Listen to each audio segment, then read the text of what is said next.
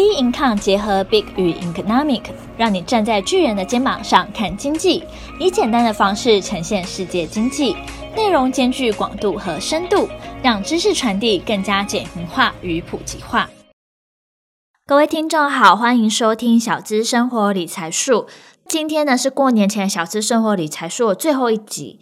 那我们今天的主题呢，要跟大家聊聊说，诶，你的年终领多少？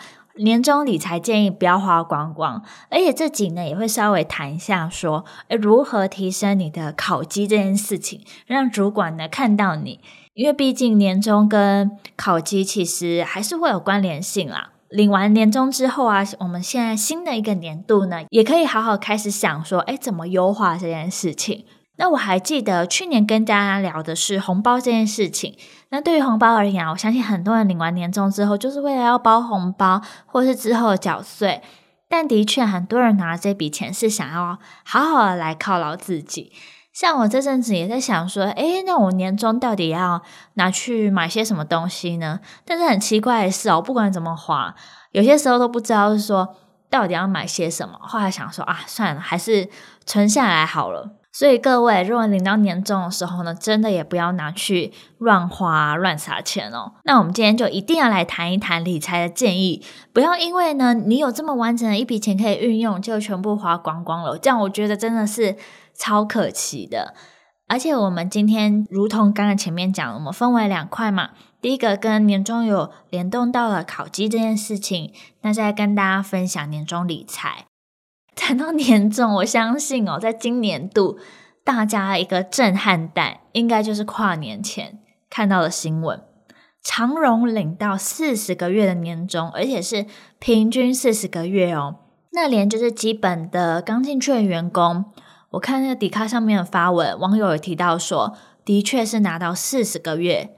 那其他可能更高阶的主管，那拿到一定更多。我看到新闻，不是说两个夫妻领了。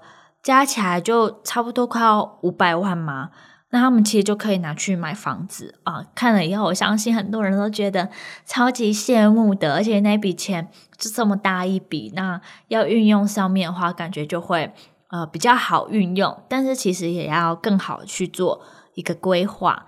那如果是一般员工的话，因为我看那个网友发文有提到说，在今年度他们是拿到了四十个月年终，但其实上个年度就已经领得很不错了，领了十个月的年终，诶，所以其实这样子加一加起来的话，其实只要做个几年，头期款其实就拿得到了。最近又因为疫情不能出国，那我相信可以存下来钱应该更多。那大家可以领到这么多比例啊，相对来说也是没有到那么多啦。但是呢，大家可以想一下，说，诶，如果我有这笔钱的时候，会怎么样运用呢？因为之前的时候也看到说，有人也发文说，就是亲戚的小孩嘛，对于这个一百五十万年终，他会怎么样运用？然后没想到他才国三而已，可是就非常的有脑袋。那我会觉得说，哇，看了觉得超级佩服的，然后自己都比他大这么多，就没想到说。诶，他还知道做很多资讯呢，知道说，比如说存在 Richard 啊，存在 Line Bank 啊。有活存有几趴几趴的东西，那我看到那篇文章之后，我自己也会开始去爬文看一下说，哦，到底哪里有什么优惠？那包括我发现啊，很多人在办信用卡的时候，也会看一下说，哇，哪些信用卡呢？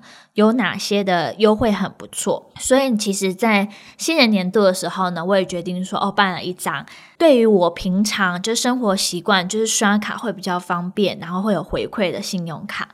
那不知道各位呢，平常在办信用卡的时候，是也会想到这件事情吗？还是因为刚好说，哎，朋友可能在哪间公司工作，那跟你提说啊，办我们家的信用卡给他做点业绩呢？也欢迎大家可以到我们的脸书的粉专或是 Instagram 跟我们分享这件事情喽。那我们就先来聊一下考绩这件事情。可能很多人也会在意考绩这件事情啊，因为可能有些时候也很茫然啊，就不知道说到底。考绩这件事情到底怎么算？我要怎么样提升？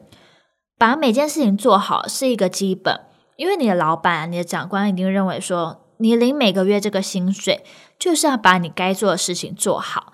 但是要怎么让主管知道说你是有在做事，甚至呢觉得说你很不错，那这就是一个重点了。那这边也整理了一下，就是一零四的文章，那我觉得他写的也非常有道理，我觉得也还不错，就跟大家来分享一下。第一点的话，就是每星期制作个人绩效检视表。那每周整理是因为你每周有在做这件事情，你总比要到年终或是到一个月过完以后才交出你的状况来得好吧？因为你每周每周的话，你都知道说自己大概做什么事情，但是每个月要回想过来，就其实会蛮难的。更何况你要在要打考绩的之前，再把一整年的整个年度的绩效啊，你整个做什么整理出来，我觉得会比较浪费时间，那同时也比较耗脑力，那有可能也会遗漏。但是如果你说你每周每周如果有整理出来的话，那相对来说要总结整年度的话，其实相对来说也比较方便一些啦。你个人的绩效检视表。那表示说呢，你很重视你的工作，那很有主动性。这东西可以邮寄给主管，让他知道说你的工作状况，以及可以讨论可以优化的地方。当然，听完之后要去执行，这就是第二个重点了。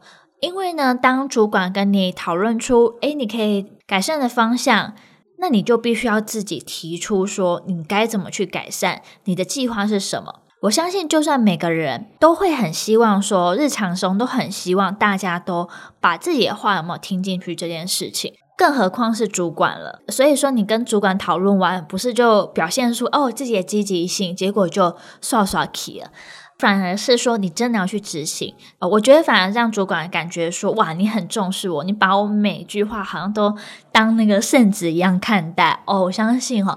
这种不只是他觉得你有为组织在做事，那相对于个人来说一个尊重啊。在第三点的话呢，就是向上管理，要和主管保持良好的沟通还有关系。提到这一点，也不是说叫你去拍马屁的意思，而是知道说长官的地雷区是什么。那避开地雷区的话，我我觉得就很加分啊。至少你是很识相的人，你不是一个很白目的状态啊。那再加上说，你必须要自我行销，展现说自己的专业。对于长官而言呢，你对于这个组织是有帮助的，自然而然对你一定会有好感。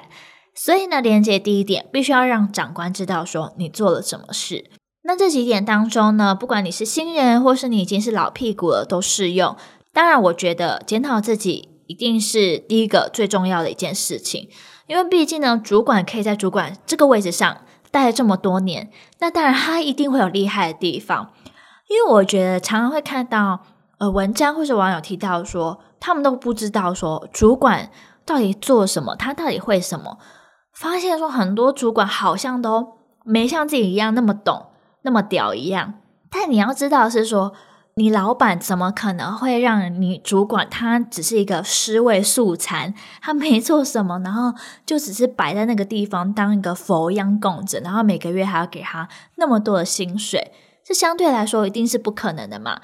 那其实你想看看，哇，你觉得说他都没有做什么，可是却可以做到主管这位置，可以领到这样的钱，那我相信哈，那你一定要好好的学习他到底是会了什么东西。因为主管跟一般员工其实要会的东西是完全完全不一样的。那当然说要检视自己、检讨自己的同时，也要看看说跟自己的这个组织合不合拍啦。有些不合理的东西呢，你就不要说傻傻的吞下去。像我就有听到说，新人进去之后他被骚扰，而且呢，明明那个人就不是他的直属学长姐，就不是要负责教他的人。但是呢，因为他是新人，再加上说那个环境可能相对于说没有那么友善，所以根本没有人会在意他或帮助他。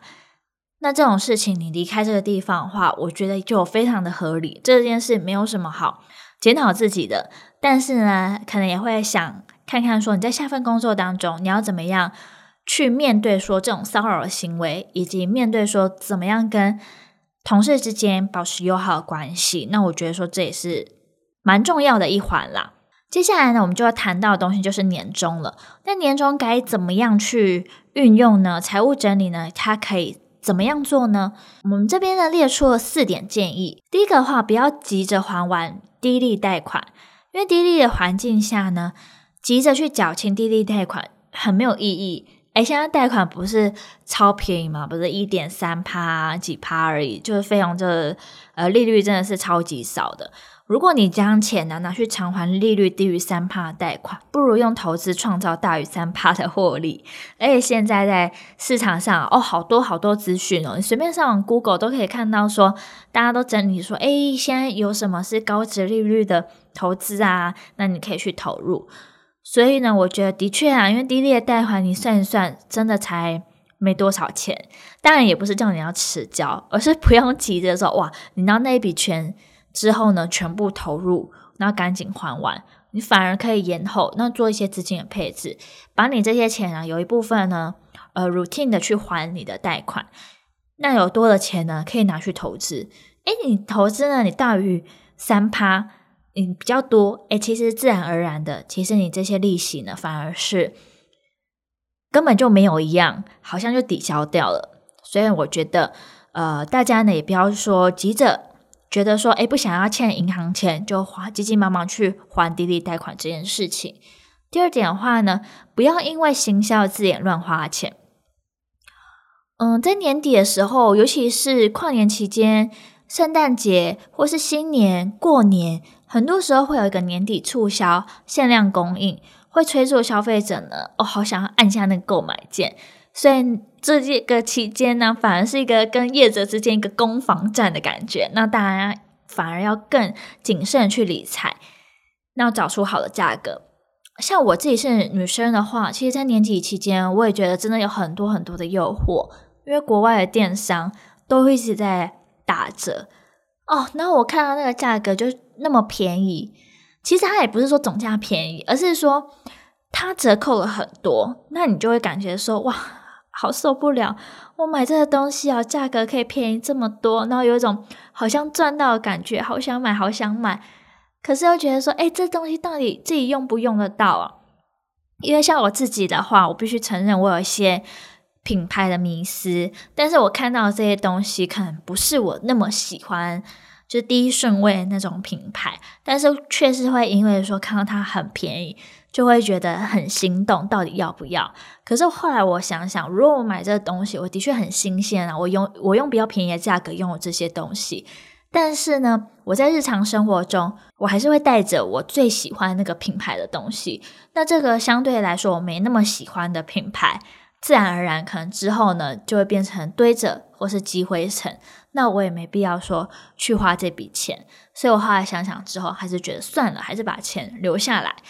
所以呢，啊、很多行销字眼，大家真的要 hold 得住，要想想说自己到底需不需要，呃，适不适合，要不要用，而不是想说我好便宜，有限量限时这件事情。再来的话呢，是不需要每天记录流水账，这东西的话，算是一个整年度的感觉啦。大家可以把每个月要存的钱先储存下来，后续就不太需要说计划把剩余的钱要怎么花。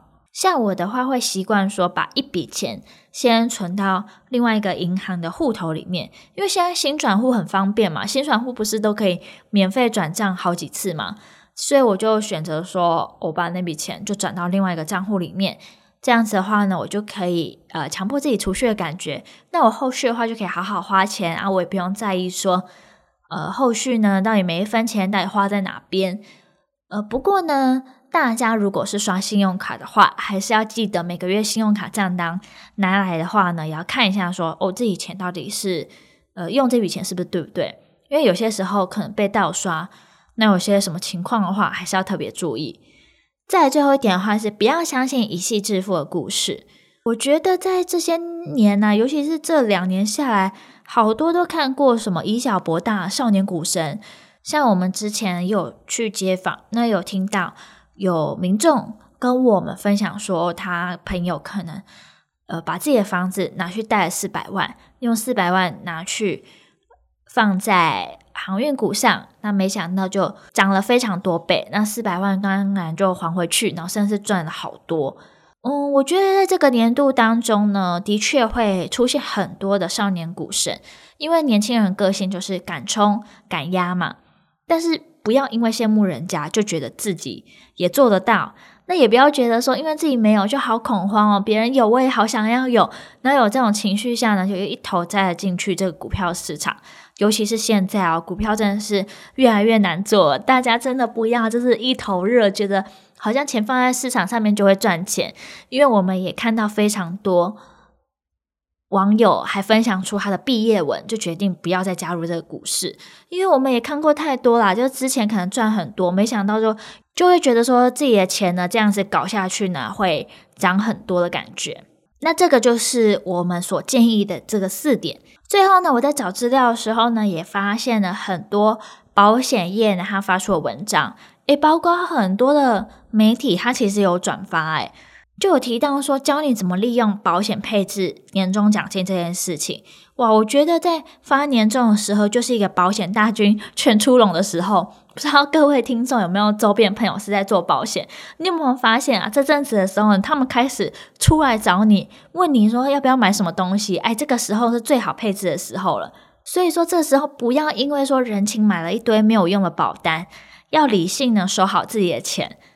因为像我自己还蛮爱看。就 YouTube 各式各样的影片，不知道大家会不会看一个 YouTube 频道叫重口味，就是有表姐啊、小赖啊，还有技师好啊那个频道。那他们之前的时候就找一位蛮资深的，就是做保险的啊。我觉得看了以后觉得哇，他在里面也讲了非常多的实话，像是他提到说，买一张就是一年就是十二万储蓄型保单，其实第一年的时候大概八九万是被保险业务员。